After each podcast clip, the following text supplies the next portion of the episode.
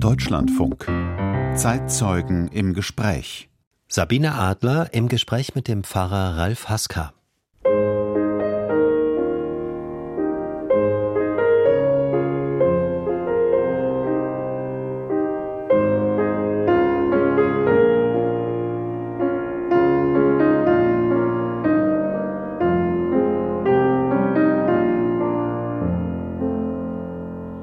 Plötzlich war Ralf Haska mittendrin. 2009 hatte er eine Stelle als Pfarrer in Kiew angetreten, in der kleinen evangelisch-lutherischen Gemeinde St. Katharina. Damals war es politisch vergleichsweise ruhig. Doch die Kirche liegt direkt gegenüber dem Präsidialamt und nicht weit entfernt vom Maidan. Als dort im Winter 2013 die Menschen gegen Präsident Viktor Janukowitsch und für die Annäherung der Ukraine an die Europäische Union auf die Straße gingen, da befanden sich St. Katharina und mit ihr Pfarrer Ralf Haska unversehens im Mittelpunkt des Geschehens.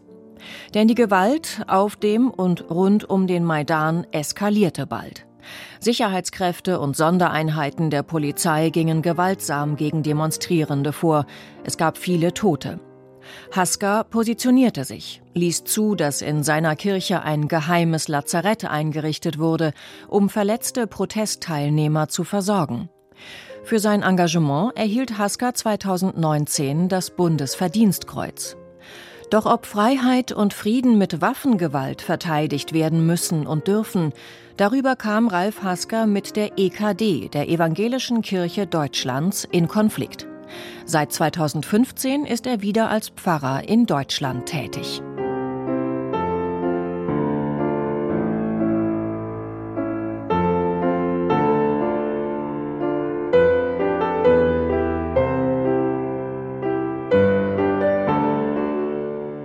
Also ich habe das gar nicht so empfunden, muss ich ehrlich sagen, äh, dass ich da zwischen die Fronten geraten bin. Ich habe einfach nur versucht, das, was in meiner Kraft stand oder das, was ich dachte, vielleicht tun zu können, zu tun, dass eben da niemand verletzt wird.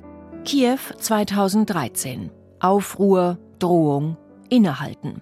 Pfarrer Ralf Haska, es gibt ein geradezu ikonisches Foto von Ihnen. Wir müssen damit anfangen. Es stammt vom 9. Dezember 2013, also ist mehr als zehn Jahre alt. Und das hat das Potenzial, einmal in einem ukrainischen Geschichtsbuch aufzutauchen. Man sieht sie da in Schneegestöber bei Nacht in Kiew. Gut, Kiew sieht man nicht, aber wir wissen, dass es in Kiew war. Sie tragen einen Talar, eine Schärpe, sagt man Schärpe? Eine Stola. Eine mhm. Stola. Und es ist viel zu kalt, also sie sind viel zu dünn angezogen für das äh, schreckliche Wetter. Und das, was sich hinter ihnen abspielt, ist eine Reihe bis an die Zähne bewaffneter ukrainischer Polizisten. Mir ist nicht ganz klar, war das eine Berkut-Einheit oder? Also nach meinem Wissen war es noch Miliz. War noch Miliz. Also Miliz. Mhm. Und Sie stehen da mit ausgebreiteten Armen, als wollten sie diese Polizisten im Rücken sozusagen davon abhalten, einen Schritt vorwärts zu machen, weil vor ihnen die Demonstranten standen. Was war das eigentlich für eine Situation? Wieso wussten Sie, dass Sie genau in diesem Moment an dieser Stelle sein müssen? Also die ganze Sache spielte sich ja direkt vor der Kirche St. Katharina ab. Ich war damals Pfarrer, Pastor der deutschen Gemeinde dort in St. Katharina in Kiew.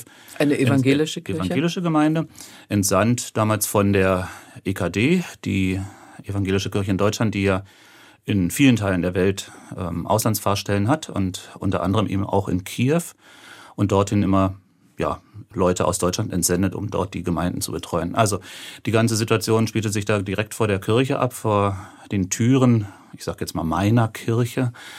Und die Kirche steht direkt gegenüber der Administration vom Präsidenten. Also das sind nur ja, 50 Meter vielleicht, vielleicht 100 Meter, ähm, so, also genau gegenüber äh, der anderen, auf der anderen Straßenseite. Und genau zwischen Kirche und der Administration haben sich damals Demonstrierende, Protestierende niedergelassen, haben ein Zeltlager aufgebaut, haben uns äh, an diesem Sonntag da auch den Weihnachtsbaum gemobst oder die zwei Weihnachtsbäume gemobst, so eine kleine Story nebenbei, die ich aber dann wiederbekommen habe, also ich nach einer gewissen Diskussion mit ihnen haben sie mir die doch wieder zurückgegeben. Und dieses Protestlager bestand also direkt zwischen Kirche und dieser Administration des Präsidenten. Also es Dann war quasi so eine Frontstellung. Ja, also. Also zumindest jetzt die, mit der Demonstration genau. den Polizisten, das war Natürlich so war der, äh, die Administration war abgesperrt, also mhm. durch Milizeinheiten abgesperrt. Äh, da kamen die Protestierenden nicht hin. Deswegen haben sie sich vor diese Absperrung postiert, haben Zelte aufgebaut, haben Feuerstellen hingestellt. Es war kalt, äh, es schneite. Und irgendwann hat also anscheinend die Regierung entschieden, dass dieses Protestlager aufgelöst werden soll. Das ging rum wie ein Lauffeuer. Man hört das, man sprach das weiter. Damals war Facebook eine sehr wichtige Quelle, auch eine Kommunikationsquelle äh, zwischen den Leuten. Von daher hat sich das natürlich äh, sehr schnell rumgesprochen. Und so kamen also vom Maidan unten Protestierende zur Hilfe, dem äh, Lager oben zur Hilfe. Das Lager war da bereits umstellt. Ich habe das auch gefilmt, als die Milizeinheiten aufzogen mit ihren Aluminiumschilden und mit ihren Schlagstöcken, die immer so aneinander kamen und einen ganz merkwürdigen Klang ergaben. Und den habe ich immer noch im Ohr, dieses Schlagen der Stöcke auf klang die... Klang bedrohlich. Ja, das klang bedrohlich. Mhm. Und die hatten also dieses Protestlager schon umstellt und dann kamen von unten Leute diesem Lager zur Hilfe.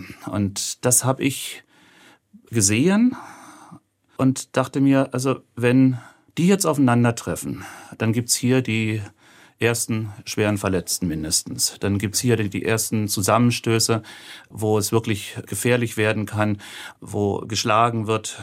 Und da war eigentlich nur die eine Reaktion, da muss Luft dazwischen. Die müssen auseinander, denn man weiß ja, wenn man sich so face to face gegenübersteht, Gesicht an Gesicht, ähm, dann ähm, reicht schon ein Zwinkern oder ein, ein komischer, komischer Ausdruck im mhm. Gesicht, ähm, dass der andere sich äh, provoziert fühlt und dann vielleicht zuschlägt. Und in dieser Situation, ich habe einfach nur gedacht, also da muss Luft äh, zwischen die Leute, da muss ein kleiner Abstand äh, geschaffen werden. Und so habe ich mich also von meinem damaligen Mesner den Küster, habe ich mir meinen Talar bringen lassen, äh, die Stola, mich da im Vorraum der Kirche schnell umgezogen, sodass also zu sehen war, ich bin weder der einen Seite noch der anderen Seite zugehörig und habe mich einfach dazwischen gestellt. Und wer da damals fotografiert hat, habe ich keine Ahnung. Also man sieht auch das große Kreuz an der Kette auf ihrer Brust. Also es war vollkommen klar, Sie hm. sind ein Geistlicher, Sie haben eine andere äh, Rolle als die Beteiligten auf den beiden Frontseiten.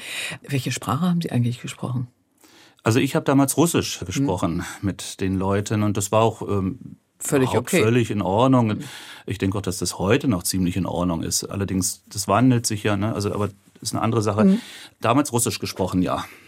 War das für Sie eigentlich eine neue Rolle als Pfarrer in Friedenszeiten angekommen, dass Sie jetzt sozusagen wirklich zwischen die Fronten geraten sind? Also ich habe das gar nicht so empfunden, muss ich ehrlich sagen, äh, dass ich da zwischen die Fronten geraten bin. Ich habe einfach nur versucht, das, was in meiner Kraft stand oder das, was ich dachte, vielleicht tun zu können, zu tun, ähm, dass eben da niemand verletzt wird. Ich habe den, wie gesagt, auch auf äh, Russisch gesagt, also geht auseinander, hört auf, es bringt nichts, sich hier zu schlagen und sich mit Gewalt versuchen, da hineinzugeben in das Protestlager und die anderen, äh, die andere Seite mit Gewalt versuchen, die dazu Eilenden äh, zu hindern an diesem Zuzug in dieses Protestlager. Mir ist in Erinnerung, dass Sie aber auch auf die Erfahrung in äh, Berlin beziehungsweise in Deutschland, auch DDR-Bundesrepublik zu sprechen gekommen sind. Was haben Sie da gesagt? Naja, also so ganz genau weiß ich denn nicht mehr, was ich gesagt habe, weil ähm, erst, also nicht, weil das schon so lange her ist, sondern weil das eine Situation war, wo ich hinterher nicht mehr wirklich alles wusste, was da passiert ist. Ne? Also das ist so eine Ausnahmesituation gewesen, ich denke mal so eine, so eine physische wie psychische Ausnahmesituation, in der man dann hinterher nicht mehr genau verifizieren kann, was das jetzt eigentlich sagt. Aber ich kann mich erinnern, dass ich gesagt habe, dass wir 1989 in der DDR, in der sogenannten DDR, eine friedliche Revolution hatten und dass diese friedliche Revolution ohne Blutvergießen ausging und dass man seine Ziele und seine Überzeugungen ausdrücken soll mit einem friedlichen Protest. Und das habe ich also den zuziehenden Protestierenden gesagt, also einem äh, von denen, wo ich dachte, dass der vielleicht einer wäre, der diesen Zug da anführt und den die Miliz im Hintergrund hat es natürlich auch gehört, weil wir, wir so dicht aneinander standen. Also es war ja im Grunde genommen tatsächlich nur Miliz ganz im Rücken, der Protestzug vor mir und ich äh, war der eine dazwischen. Also ganz eng standen wir alle zusammen. Und das hat dann welche Wirkung gehabt? Also man hat ist ein bisschen auseinandergerückt ja, oder wie ja, ging das dann genau. aus? Genau, man ist auseinandergerückt, ist also in dem Moment nicht aufeinander losgegangen. Damals kam dann noch Tjachniborg dazu. Ein, äh, als rechtsextrem eingestufter ukrainischer Politiker, Politiker, der auch schon auf einer Landesebene eine Rolle spielte. Mhm spielte ja damals. Äh, damals. Allerdings, erstens, ich kannte den überhaupt nicht. Also ich habe den Namen gekannt, ich habe äh, mit dem noch nie was zu tun gehabt. Aber Tjachny Borg hat dann äh, also auch versucht, da ein Stück Ruhe mit hineinzubringen, hat zu denen gesprochen. Was er gesagt hat, weiß ich überhaupt nicht mehr. Und jedenfalls, äh, es, es ging dann tatsächlich ein Stück weit auseinander. Die zuziehenden Protestierenden haben einen Schritt zurück gemacht. Äh, die Milizeinheiten, habe ich so den Eindruck gehabt, haben sich ein Stück weit entspannt, war nicht mehr so auf Abwehr. Also Sie konnten das tatsächlich deeskalieren. Und das war ja auch, glaube ich, Ihr großer Erfolg. Das ging ja dann wirklich wie ein Lauffeuer eigentlich um die Welt, dieses Bild. Wir haben uns beide auch in Ihrer Kirche getroffen, in einer noch dramatischeren Situation, nämlich ich bin mir nicht sicher, welches Datum es war. Ich glaube, es war der 20. Februar. An dem Tag, als Schüsse fielen mhm. auf dem Maidan. Ich bin rein zufällig an ihrer Kirche vorbeigekommen, kriegte mit, was war und bin quasi geflohen in ihre Kirche. Wie haben Sie das in Erinnerung? Da ist etwas eskaliert an dem Tag, was Sie ja genau nicht wollten, wo Sie ja genau gewarnt haben davor, dass es nicht passieren sollte, dass das böse ausgehen könnte. Also es ist natürlich die größte Eskalationsstufe gewesen an diesem 20. Die Morde auf dem Maidan und in der Institutska. Aber es gab ja vorher schon diese massiven, gewaltsamen Nadelstiche der Regierung, die also nie irgendwie ein Ohr für die Demonstrierenden hatte, sondern von Anfang an ja versucht hat, diese Protestbewegung niederzuschlagen, also im wahrsten Sinne des Wortes niederzuschlagen, auch mit Gesetzen, die ihnen erlaubten, ja, Gewalt anzuwenden, wenn die nicht befolgt wurden. Äh, ich erinnere mich, ich glaube, meine, das war der 16. Januar, als diese Gesetze in der Werchowner Rada beschlossen wurden, eine weitere Eskalationsstufe mit sich brachten. Also wie zum Beispiel, dass man nicht fünf Autos hintereinander oder nur fünf Autos hintereinander fahren dürfen. Sind das mehr? Ist es eine Demonstration? Man durfte sich nicht mehr den Kopf schützen mit, mit Helmen und so weiter. Das war verboten und so weiter. Diese Eskalationsstufen sind ja immer weiter durch die Regierung gekommen, bis dann eben am 18. Februar die Schüsse da waren. Und die, das waren die ersten Schüsse die dann ersten, am, am ich meine, es gab vorher am 19. Januar, glaube ich, äh, genau. schon die ersten äh, Toten, ersten ja. Januar die mhm. ersten Toten. Aber äh, die, also dieser wirklich massiver Einsatz von Gewalt und von Schusswaffen, der war ja zwischen dem 18. und dem 20. und vor allen Dingen dann dem 20. Februar. In Ihrer Kirche gab es ein Lazarett. Sie haben das mhm. eingerichtet. Wie kam es dazu? Wann kam es dazu? Also dazu kam es im gleich am Anfang Januar, Ende Dezember, Anfang Januar. Genaue Datum weiß ich nicht mehr. Das war, dass die Olga Bogomolitz, ähm, die Ärztin, eine, ne, die eine wichtige Ärztin, wichtige ja. Ärztin und damals so eine der Organisatorinnen der medizinischen Versorgung auf mhm. Maidan. Und die Olga Bogomolitz kam dann eines Tages da in unsere Kirche und bat darum, so einen Stützpunkt, so ein Lazarett aufbauen zu dürfen für Verwundete und für kranke Protestierende.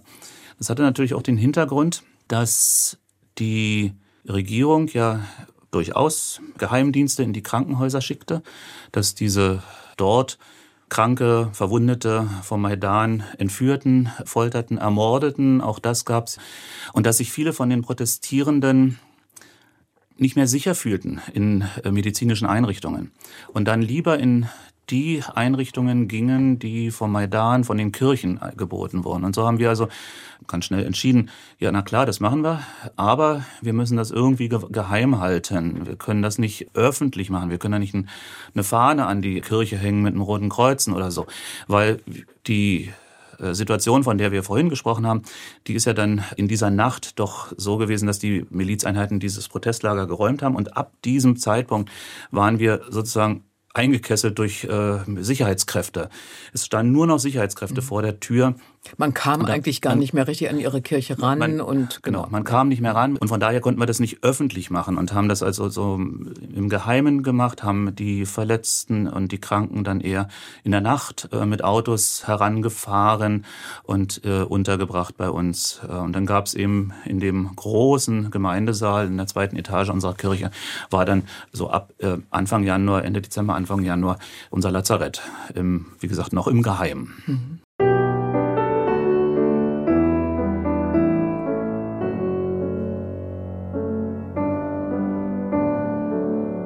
Es ist viel geleistet worden, viel gemacht worden, aber natürlich immer zögerlich und immer viel zu spät. Man hätte viel, für meine Begriffe, viel schneller und viel intensiver und viel massiver reagieren müssen.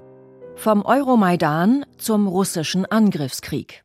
Wir sind ja jetzt bei Februar 2014 und man kann eigentlich sagen, wenn man das jetzt so aus der Rückschau sieht, zehn Jahre später, dass sich ab da eigentlich alles in die falsche Richtung entwickelt hat. Jedenfalls vieles, wenn man sich das Verhältnis zwischen äh, der Ukraine und Russland anschaut und das russische Agieren gegenüber äh, der Ukraine.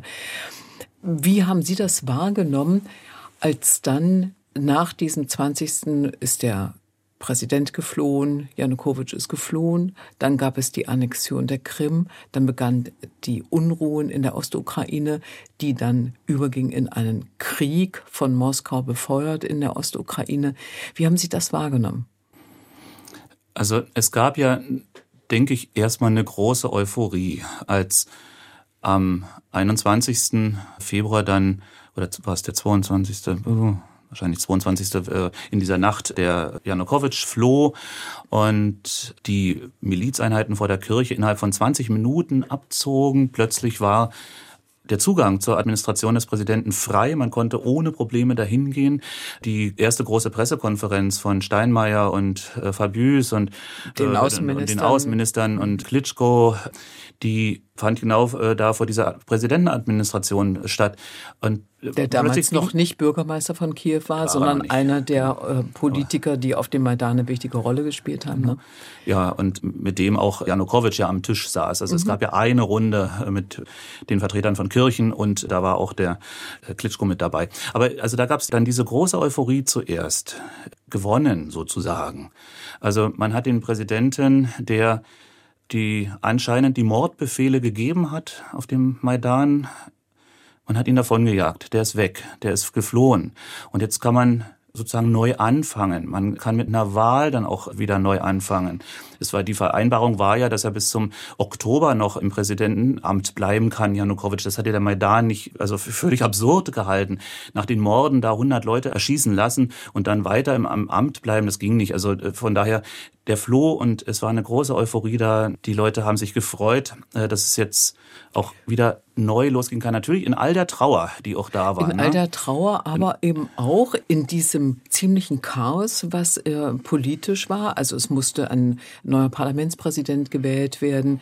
Man hat Wahlen vereinbart und so weiter. Und mitten in dieser großen Umbruchphase, in dieser innenpolitischen mhm. Krise, muss man sagen, in der Ukraine, hat Russland die Krim annektiert genau. und hat weiter Unruhe in der Ostukraine gestiftet. Das war ja schon auch eine ziemliche Herausforderung, die Sie auch direkt angenommen haben, wenn ich das richtig sehe. Es war erstmal ein Riesenschock, muss ich sagen. Also, dass plötzlich da auf der Krim wenige Tage nach äh, dem Maidan und nach den Morden auf dem Maidan und nach der Flucht von Janukowitsch, wenige Tage waren es ja nur dazwischen, dass da plötzlich auf der Krim die Auseinandersetzungen, ich sag mal, weitergingen, natürlich auf einer anderen Basis und äh, auf einer anderen Ebene. Und eigentlich war für alle in der Ukraine klar, dass ist Russland, was da ein böses Spiel spielt und seine Finger mit dem Spiel hat und die grünen Männchen und so, die sind alles, äh, das waren russische Soldaten. Für in der Ukraine war das allen klar. Das, was wir heute hybriden Krieg nennen. Ja. Und was viele nicht wahrhaben wollten. Haben Sie es direkt verstanden? Haben Sie das verstanden, dass das ein hybrider Krieg ist, dass wir es hier mit etwas zu tun haben, was man so eigentlich noch nicht gesehen hat? Ich weiß nicht, ob das wahrgenommen oder ernst genommen wurde, dass es ein hybrider Krieg war. Erstmal war es ja tatsächlich eine ganz konkrete handfeste Auseinandersetzung. Soldaten waren plötzlich an allen Ecken und Enden. Es äh, ist das Krim-Parlament besetzt worden. Es sind Leute rangekarrt worden zu irgendeinem Referendum und alles ohne irgendwelche äh, Hoheitsabzeichen. Und in, ich habe den Eindruck gehabt, im Westen hat man eher darüber nachgedacht, was sind denn das überhaupt für Leute? Wer, wer, wer ist das? Und Putin hat ja auch immer gesagt, es sind nicht unsere Leute. Ne? Also wir sind, sind völlig unschuldig. Das war für alle klar, dass Russland ab diesem Zeitpunkt den Griff auf die Krim hat und äh, die Krim äh, sich einverleiben will. Sie haben das jetzt gerade erwähnt. Putin hat gelogen, er hat alles oh. abgestritten. Und das, was wir im Westen erlebt haben und auch in Deutschland erlebt haben, war eigentlich, dass die Reaktion so Unglauben war, dass die Reaktion auch in der Politik so ausfiel, dass man am liebsten Business as usual weitermachen wollte. Die Öl- und Gasgeschäfte wurden nicht nur weitergemacht, die wurden ausgeweitet. Man hat äh, sich mit den Sanktionen sehr zurückgehalten. Die wurden zwar einstimmig in der EU verabschiedet, aber im Grunde genommen waren es keine wirksamen Sanktionen. Und vor allem wurde der Krieg dann in der Ostukraine immer Konflikt genannt. Das war auch so ein komisches Runterspielen. Was ging Ihnen dabei durch den Kopf? Wer in, zu dieser Zeit in der Ukraine war, wusste, dass es Tote gibt in dieser Auseinandersetzung. Na, für uns war, also ich sage jetzt mal uns, weil es ja nicht bloß für mich so war, sondern eben für alle, die auch in der Kirche ihren Dienst getan haben. Ich war ja einer von vielen. Wir haben in dieser Zeit des Maidans ein Ärzteteam um uns herum gehabt. Wir haben Leute gehabt, die an vielen Stellen geholfen haben. Und für alle war sofort klar, das ist ein Überfall, was da passiert. Das ist nicht einfach irgendwelche Bergarbeiter, die plötzlich da protestieren und irgendwelche Waffen gefunden haben und sondern das war das ist ein Überfall und das war für alle, die in der Kirche waren und die da ihre Dienste taten, vom ersten Augenblick an eigentlich klar bis dahin, dass ja dann, ich bin ja öfter dann auch in den Donbass gefahren, bis an die Frontlinie, um äh, mit Ärztinnen und Ärzten zusammen und Mitarbeitern da auch Hilfslieferungen hinzubringen, in Krankenhäuser zu bringen, in Kinderheime zu bringen bis dahingehend, dass äh, bei einem Besuch mir die russischen Panzer gezeigt wurden auf der anderen Seite der Frontlinie. Eigentlich war von Anfang an klar, da spielt Russland ein böses Spiel und da ist Russland vollkommen involviert, auch mit regulären Truppen anscheinend schon. Und Sie fanden sich als Pfarrer plötzlich im Kriegsgebiet wieder. Jetzt ist ja eine Reaktion, dass man sagt, nix wie weg nur raus hier. Sie wollten aber eigentlich genau das Gegenteil. Sie wollten bleiben. Sie haben die Aufgabe angenommen. Ja, erstens war ja mein Dienst noch lange nicht zu Ende. Mein Vertrag ging ja bis 2015 und das war ja alles dann 2014. Also erstens, ich sag mal so, konnte ich äh, auch noch nicht weg. Vielleicht hätte man ja mit der Familie vielleicht doch ähm, ausreisen können, aber wir wollten das ja auch überhaupt nicht. Zumal ich ja nicht allein da war, sondern mit Familie und Schule und es waren schlicht und ergreifend, aus vielen Leuten waren Freunde geworden. Man verlässt Freunde nicht. Man bleibt bei ihnen in schwierigen Situationen und man versucht an den Stellen zu helfen, wo es einem möglich ist. Und das haben wir von unserer Kirchengemeinde aus eben getan. Also zu helfen da, wo möglich und da, wo es nötig war. Das, das, hat die evangelische Kirche aber ab einem bestimmten Punkt anders gesehen als Sie. Sie mussten dann raus 2015. Was war passiert? Also das ist eine Gemengelage damals gewesen. Eine Gemengelage. Darf ich es ein bisschen zuspitzen? Ich will auf etwas ganz Besonderes hinaus. Ich möchte auf ein Interview, Zitat ah, ja. Hm. hinaus. Da haben Sie der Zeitung Die Welt gegenüber gesagt, niemand hört oder sagt es gern, aber unter bestimmten Umständen müssen Freiheit und Frieden mit Waffengewalt verteidigt werden. Und damit müssen hatte verteidigt werden, leider auch mit Waffengewalt. So habe ich es mal. Leider äh, auch mit Waffengewalt. Genau. Mhm. Und das war offenbar zu viel für die Kirche? Also das hat jedenfalls deutliche Kritik hervorgerufen damals. Ich habe, ich glaube, nächsten Tag, nachdem das öffentlich war, von meiner evangelischen Kirche in Deutschland aus Hannover vom Kirchenamt eine E-Mail bekommen. Und das waren drei Sätze. Interview. Haben Sie das so gesagt? Haben Sie das freigegeben? Erklärung bis in drei Tagen. Und da war also ganz deutlich, dass das auf Missbilligung fiel und auch in den Gesprächen nachher war das deutlich zu spüren bis dahingehend, dass die evangelische Kirche in Deutschland damals überlegte, den Fernsehgottesdienst, der für Januar 2015 in Kiew aus unserer Gemeinde übertragen werden sollte, noch abzusagen, noch im November. Das müsste im November gewesen sein. Das War das so? Wurde das dann abgesagt? Wurde nicht abgesagt, aber sie haben es tatsächlich überlegt, ob sie den dann noch so halten können, weil die friedensethische Position, so hieß es damals, die friedensethische Position von Haska eben nicht die ist der EKD. Und da hat Haska, um das jetzt mal aufzugreifen, so wie Sie es sagen, hat sich ja tatsächlich ziemlich weit aus dem Fenster gelehnt. Denn wir haben dann ja erlebt, 2022, wie schwer sich die Bundesbürgerinnen und Bundesbürger, die Deutschen, getan haben, tatsächlich diese Waffenhilfe an die Ukraine zu unterstützen und sie gut zu heißen. Das heißt, sie waren 2014 oder 2015 im Grunde genommen schon an dem Punkt längstens wie einige andere Beobachter, dass diesem Land geholfen werden musste gegen diesen übermächtigen Feind. Oder würden Sie es nicht so sehen? Also, dass der Ukraine geholfen werden muss, selbstverständlich, damals auch schon. Aber natürlich muss man ein Stück weit zugute halten, dass die ganze Überlegung natürlich Zeit braucht, wenn man nicht selber angegriffen ist, so wie das äh, die deutsche Bevölkerung oder auch die Kirchenleitungen ja nicht gewesen sind. Das Land ist weitergelaufen. Man hat einen Konflikt äh, in Anführungsstrichen in der Ukraine. Man ist überhaupt nicht in der Gefahr jetzt gewesen oder in dem Druck gewesen, darüber nachzudenken, die friedensethischen Positionen doch nochmal auf den Prüfstand zu stellen, um zu gucken, ist das denn wirklich noch up to date? Ist das in Ordnung, was wir denken, was wir äh, meinen? Oder müssen wir uns vielleicht doch ein Stück weit bewegen? Dass das Zeit braucht, ist ganz klar. Und von daher, man spürt es und man hat es ja dann auch gemerkt, 2020, 21, 22 dann vor allen Dingen auch der Umbruch in der Führung der EKD. Annette Kurschus hat ja auch zum Anfang deutlich gesagt, keine Waffenlieferungen an die Ukraine. Das ist geändert worden. Da ist nachgedacht worden. Da ist äh, ein Stück weit diese Positionen überdacht und bedacht worden und dann auch ein Stück weit geändert worden das haben nicht alle so äh, gedacht, äh, sich so neu positioniert, aber es ist doch passiert und das braucht Zeit, ein Stück. Ich war nur damals 2014 genau drin. Wir haben mit den Leuten gelebt, äh, wir haben mit den Leuten gearbeitet, gesprochen, mit den Ukrainern. Da ist man wahrscheinlich einfach ein Stück schneller und weiter voran gewesen mit dem Nachdenken darüber. Und dann blieb die Kirche aber doch unnachgiebig und hat darauf bestanden, dass sie 2015 nach Deutschland zurückgehen und sie kam nach Bayern. Sie kam ins Fichtegebirge in die Gemeinden Markleuten und Großwendern. Das waren mhm. ihre beiden Kirchengemeinden. Und da müsste Ihnen ja dieser riesige Kontrast zu Ihrer Haltung und den Bürgern sozusagen ins Gesicht gesprungen sein.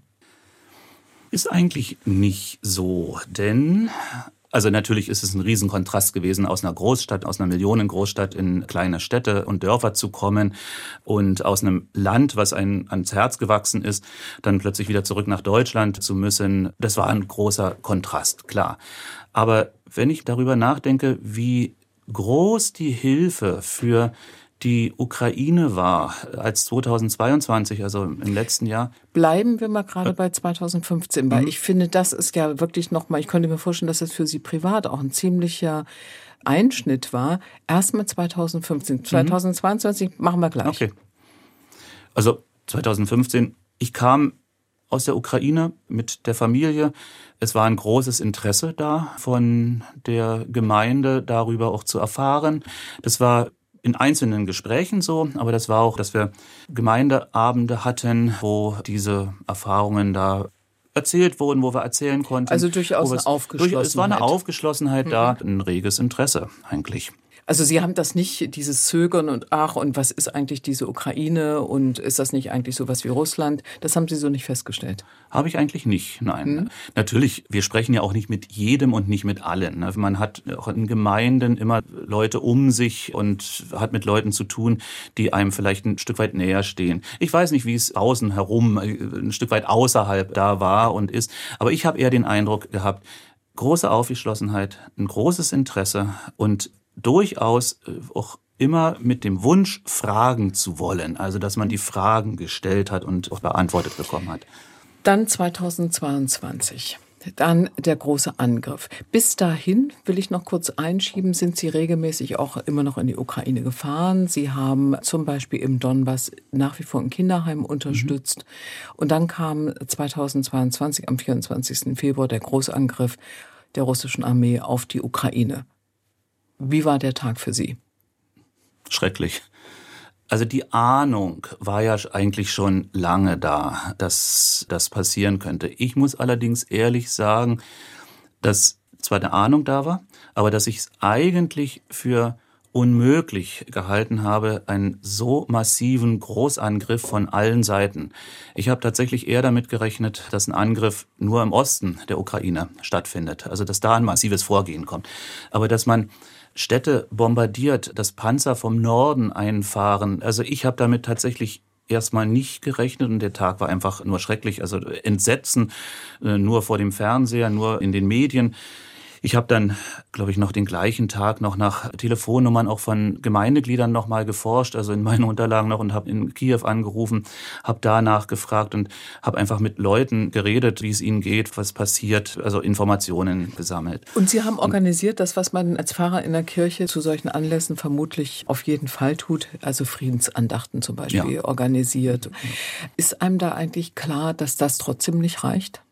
Ja, na klar. Also, dass das jetzt den Krieg nicht von heute auf morgen wieder ungeschehen macht oder aufhört dadurch, das ist einem klar. Aber dass Gebete und auch die Kerzen eine Welt verändern können, auch das ist einem klar. Haben wir ja 1989 auch erlebt. Und von daher es gibt so ein schönes Lied. Also ob im Osten oder im Westen, so wie die Erde sich dreht, steht immer ein Gebet vor dem Herrn. Und so finde ich das auch. So ist es wichtig, dass zu allen Zeiten, in jedem Moment, irgendwo ein Gebet zu Gott kommt, Herr, hilf, hilf so, wie du kannst und wie du willst. Und natürlich haben wir diese Friedensgebete organisiert. Wir haben seit dem 24. Februar 22 auch unsere Kirche beleuchtet. Jeden Tag von innen die Fenster gelb und blau. Also als Zeichen auch dafür, dass wir für die Ukraine und die Ukrainer einstehen. Und wir haben natürlich organisiert Spendengelder. Wir haben einen Spendenaufruf gemacht und äh, Spendengelder gesammelt, haben dann eine Gemeinde in Polen unterstützt als Kirchengemeinde die dort Flüchtlinge aufgenommen hat. Eine ganz kleine evangelische Gemeinde in Oppeln. Den Pfarrer kannte ich aus den früheren Zeiten und wir haben gefragt, was braucht ihr? Und äh, sie haben also gesagt, wir brauchen unbedingt finanzielle Unterstützung für die Flüchtlinge, die wir hier in unserer Gemeinde aufnehmen. Haben wir gesammelt und da ist viel Geld zusammengekommen und das wollte ich vorhin sagen. Die Gemeinde hat viel Herzblut da hineingegeben und auch finanzielle Mittel. Dieses Jahr, das zurückliegende Jahr mit dem Krieg in der Ukraine war es nicht getan. Es kam auch noch der Krieg in Nahost dazu, die bestialischen Terrorangriffe auf Israel und dann daraus folgend der Krieg im Gazastreifen. Wie kann man da die Hoffnung behalten? Also ich finde es sehr schwer, Hoffnung zu behalten und vor allen Dingen ja auch in der Aufgabe zu stehen, Hoffnung zu stärken. Es ist ja auch so, dass ich als Pfarrer versuche, biblische Botschaft so an die Leute zu kriegen, dass sie in ihrer Hoffnungen gestärkt werden. Heute habe ich gerade der Gemeinde gesagt. Da gibt es so eine Stelle, wo Jesus dann sagt, was seid ihr hinausgegangen zu sehen? Was seid ihr hinausgegangen zu sehen? Und er meint natürlich Johannes den Täufer. Aber die Frage aber geht auch an uns. Was sind wir denn hinausgegangen zu sehen? Was sehen wir draußen? Wir sehen die Realitäten, ja. Aber wenn wir uns an den Herrn halten, dann können diese Realitäten auch geändert werden. Dann wird sich diese Welt auch wieder ändern.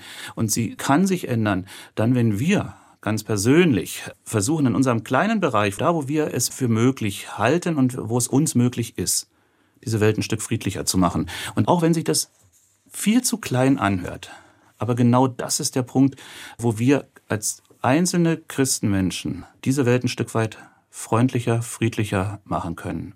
Es gab zwei wirklich gute Nachrichten, jedenfalls aus Sicht der Ukraine würde ich mal sagen, die auch 2023 noch immerhin uns ereilt haben, nämlich, dass die Beitrittsgespräche der Ukraine mit der Europäischen Union beginnen können und die andere, das ist der Regierungswechsel in Polen.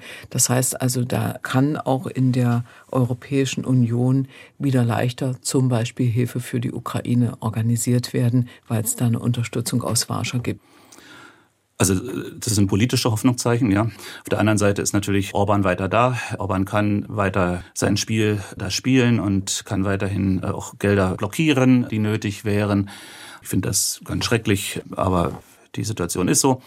Nichtsdestotrotz ist ja auch viel Hilfe geleistet worden in den letzten, ja schon knapp zwei Jahren dieses vollumfänglichen Krieges.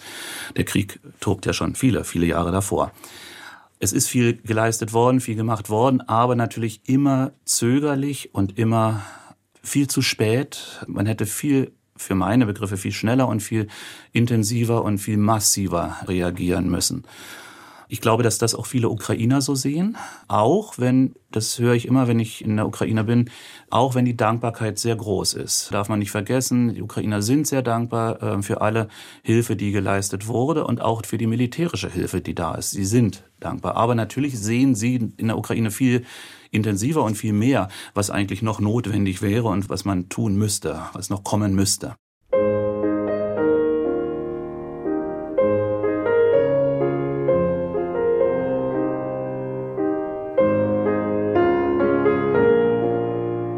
Deutschlandfunk das Zeitzeugengespräch. Heute mit dem Pfarrer Ralf Haska.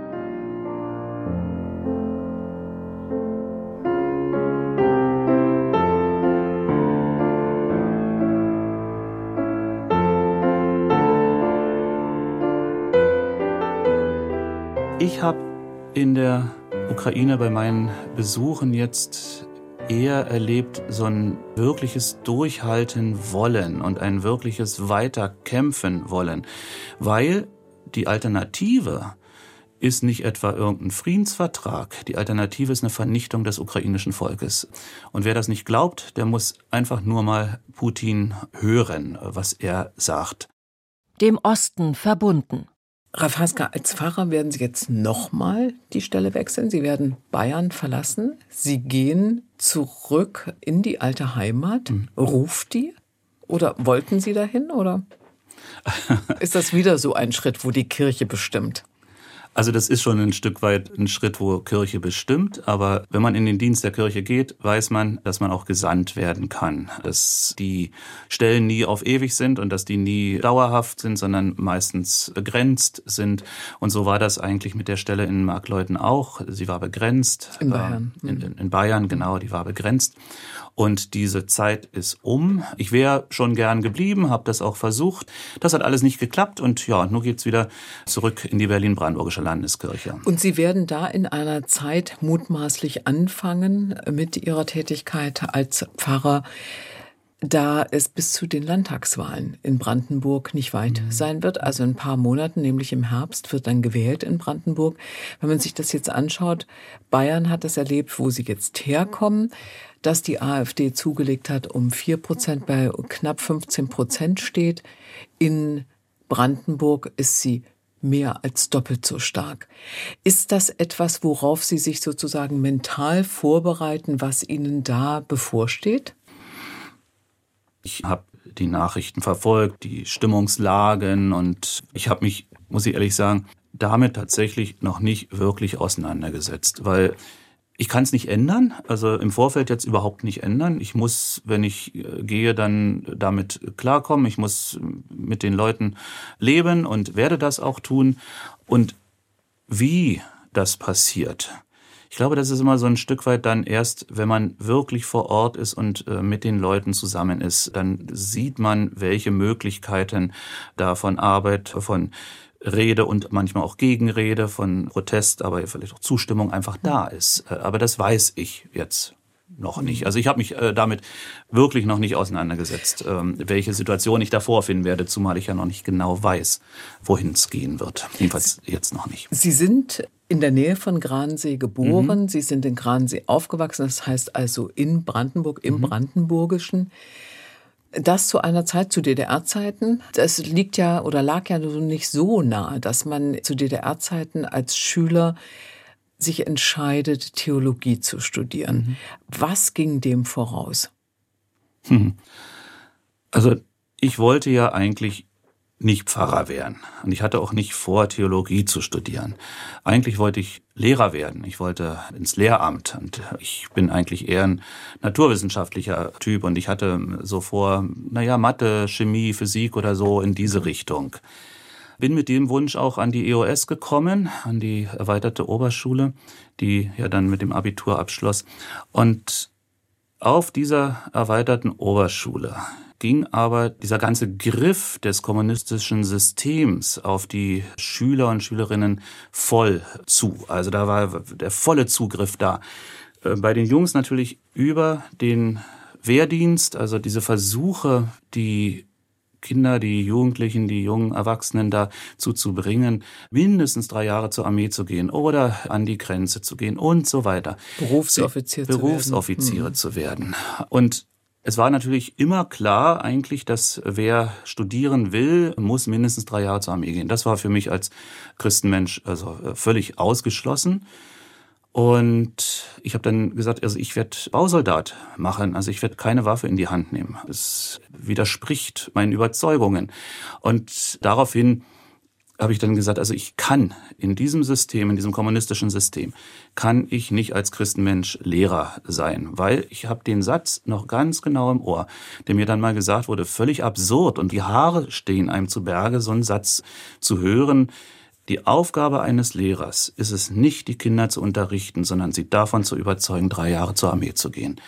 Mir ganz deutlich gesagt worden bei einem Gespräch im Wehrkreiskommando damals das war für mich so, also dann wirklich äh, der auslösende Punkt, wo sie sagen, also das, klar, vorher war schon so ein Gefühl da, aber es geht nicht. Und dann habe ich einfach geguckt, wo kann ich mit meinem Glauben, mit meiner christlichen Überzeugung als Christenmensch mit Menschen zusammen auf einen Weg gehen, wo wir gemeinsam was lernen können. Und das war dann letztendlich das Pfarramt. Und dann habe ich mich entschieden, Theologie zu studieren. Das heißt, Sie kamen aus einem evangelischen Elternhaus, Sie sind in diesem Glauben groß geworden oder gab es eine Figur, gab es eine Person, bei mhm. der Sie etwas enger angedockt haben und gesagt haben, oh, das war so prägend, das hat da schon einen großen Einfluss gehabt? Also ja, ich, ich glaube, das ist immer bei Jugendlichen so, dass es Vorbilder gibt. Vorbilder im Glauben, Vorbilder im Leben, dass es zu bestimmten Zeiten so Sternstunden gibt, wo ein Jugendlicher mit jemandem zusammentrifft und der dann sozusagen einen kleinen Samen legt für das Leben des anderen.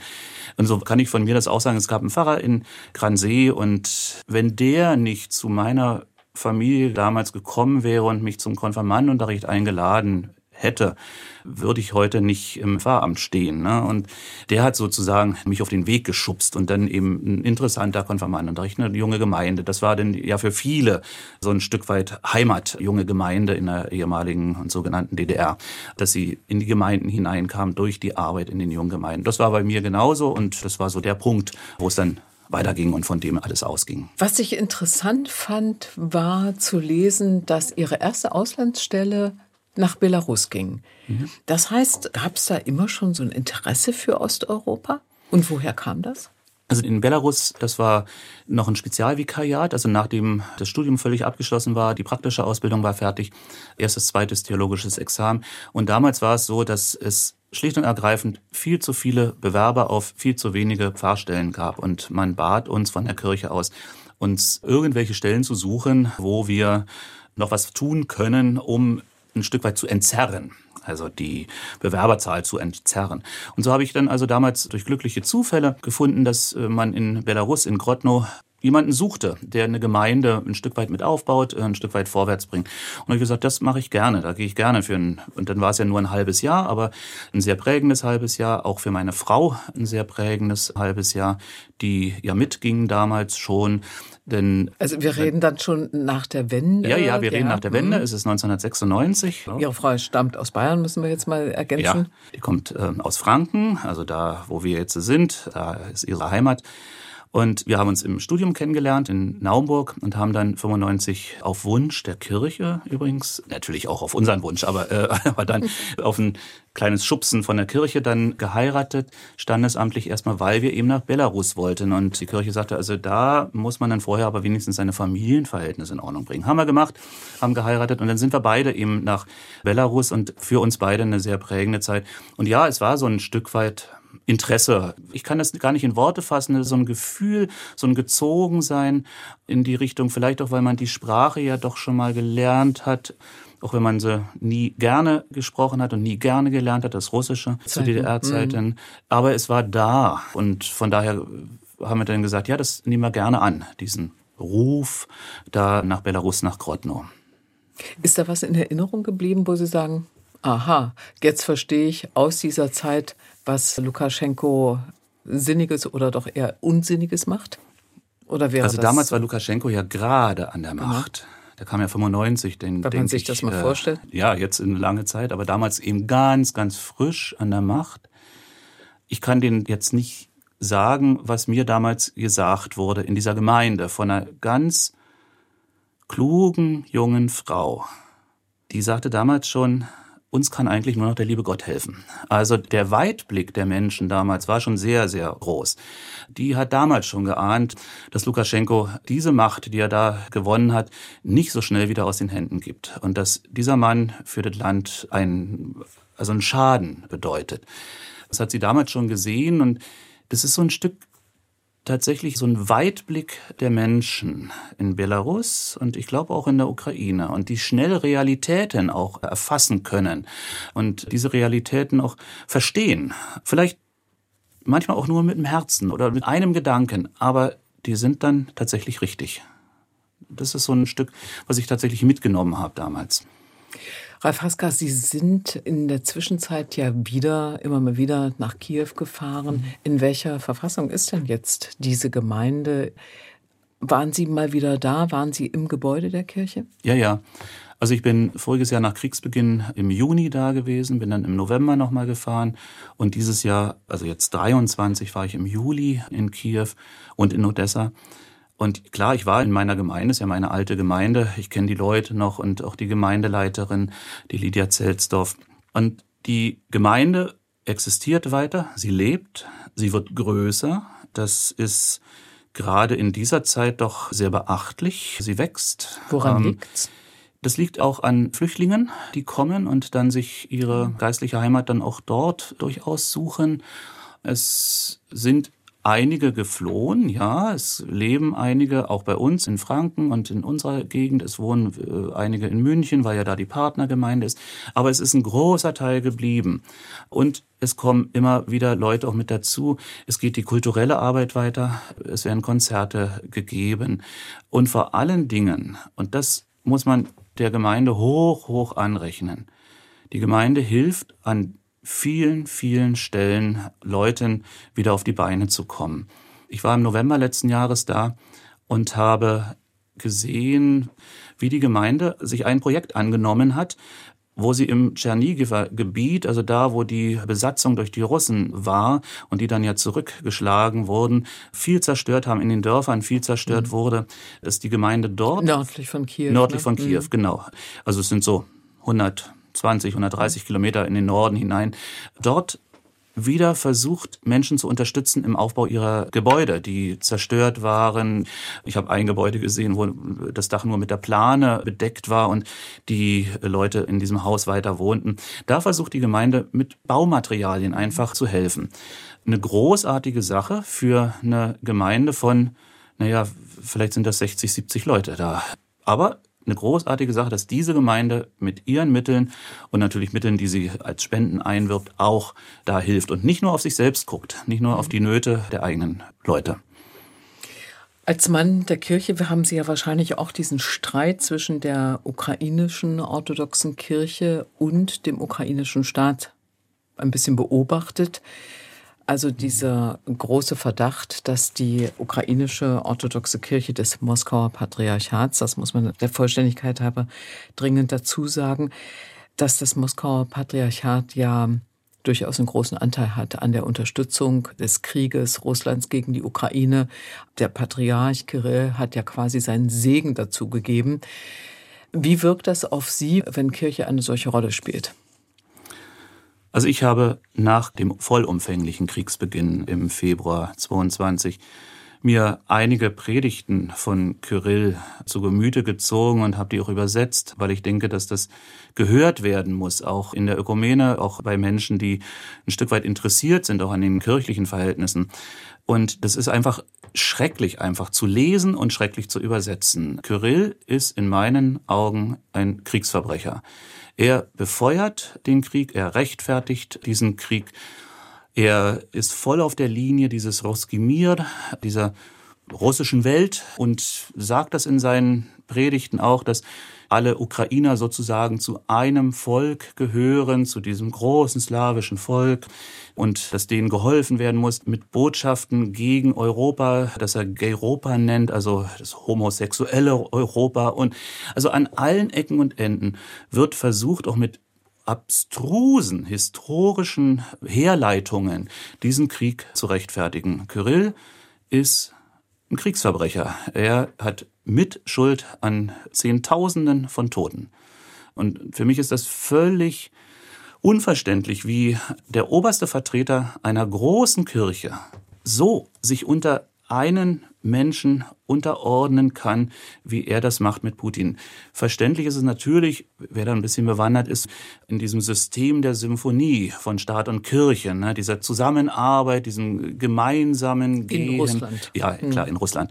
Von daher ist es von dem System her ein Stück weit verständlich. Aber dass man einen Krieg rechtfertigt, einen Krieg befeuert, Öl hineingießt, so wie er das macht, also das ist unbegreiflich und einfach nur schrecklich.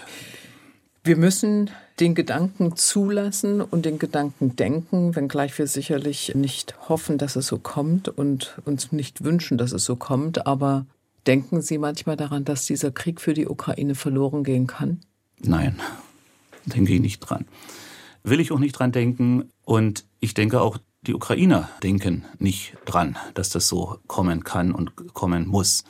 Ich habe in der Ukraine bei meinen Besuchen jetzt eher erlebt so ein wirkliches Durchhalten wollen und ein wirkliches Weiterkämpfen wollen, weil die Alternative ist nicht etwa irgendein Friedensvertrag. Die Alternative ist eine Vernichtung des ukrainischen Volkes. Und wer das nicht glaubt, der muss einfach nur mal Putin hören, was er sagt. Es ist kein Geheimnis, dass es um die Vernichtung des ukrainischen Staates und dieses ukrainischen Volkes geht das er als Faschisten bezeichnet. Und das Ziel ist die völlige Unterjochung und die Vernichtung jedweder ukrainischen Kultur. Das ist die Alternative. Das wissen die Ukrainer. Und von daher ist der Durchhaltewille massiv. Selbstverständlich gibt's auch eine gewisse Müdigkeit, es gibt eine Niedergeschlagenheit, gerade dann, wenn Menschen sterben, wenn gerade in der Bekanntschaft, in der Verwandtschaft, in der eigenen Familie Menschen an der Front gestorben sind oder durch Bombenangriffe, durch Drohnenangriffe ermordet wurden, dann ist auch eine Niedergeschlagenheit da. Klar, eine Trauer ist da, eine Traurigkeit, aber dieser Durchhaltewille, ich glaube, der ist ungebrochen und Putin wird eines Besseren belehrt werden, wenn er meint, dass durch seine massiven Angriffe auf Kiew mit Raketen und auf andere Städte, dass er dadurch die Kraft der Ukrainer brechen kann. Das ist nach meinem Empfinden und nach meinem Wissen und nach dem, was ich von den Menschen höre, eher im Gegenteil der Fall, dass das stärkt, den Durchhaltewillen sogar noch stärkt. Also ich will nicht dran denken, dass der Krieg verloren gehen kann und ich denke auch nicht dran und ich glaube das auch nicht. Pfarrer Ralf Haska, ich danke Ihnen sehr für das Gespräch. Danke.